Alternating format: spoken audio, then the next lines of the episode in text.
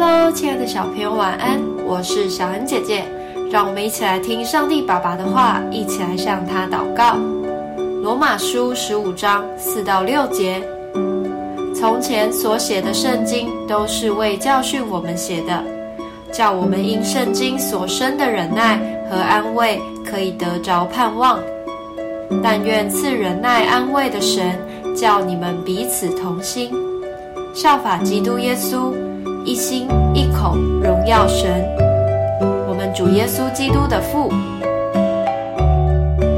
团体常常要一起做决定，例如校庆要表演什么，歌唱比赛的曲目是什么。通常我们会用投票来决定，可是落选的一方通，可是落选的一方常会不服气，而选赢的一方则得意洋洋。其实，这种只有我才是对的态度，可是会破坏大家的感情哦。那该怎么办呢？今天的经文告诉我们要彼此同心。这并不是说我们就不要发表意见了，而是在讨论时要顾虑到别人的感受。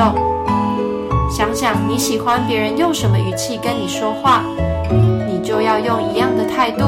来表达意见，在提出想法时，也可以先思考：我的决定对整个团体有帮助吗？还是只是我想要而已呢？当我们把神放在心中，就会用爱来沟通，不起争执，因为神就是我们彼此同心的关键哦。我们一起来祷告。亲爱的主，当我和别人意见不合的时候，求你让我有智慧，让我知道如何用温和的方式表达想法，也尊重别人，让大家在讨论时相亲相爱。奉主耶稣基督的名祷告，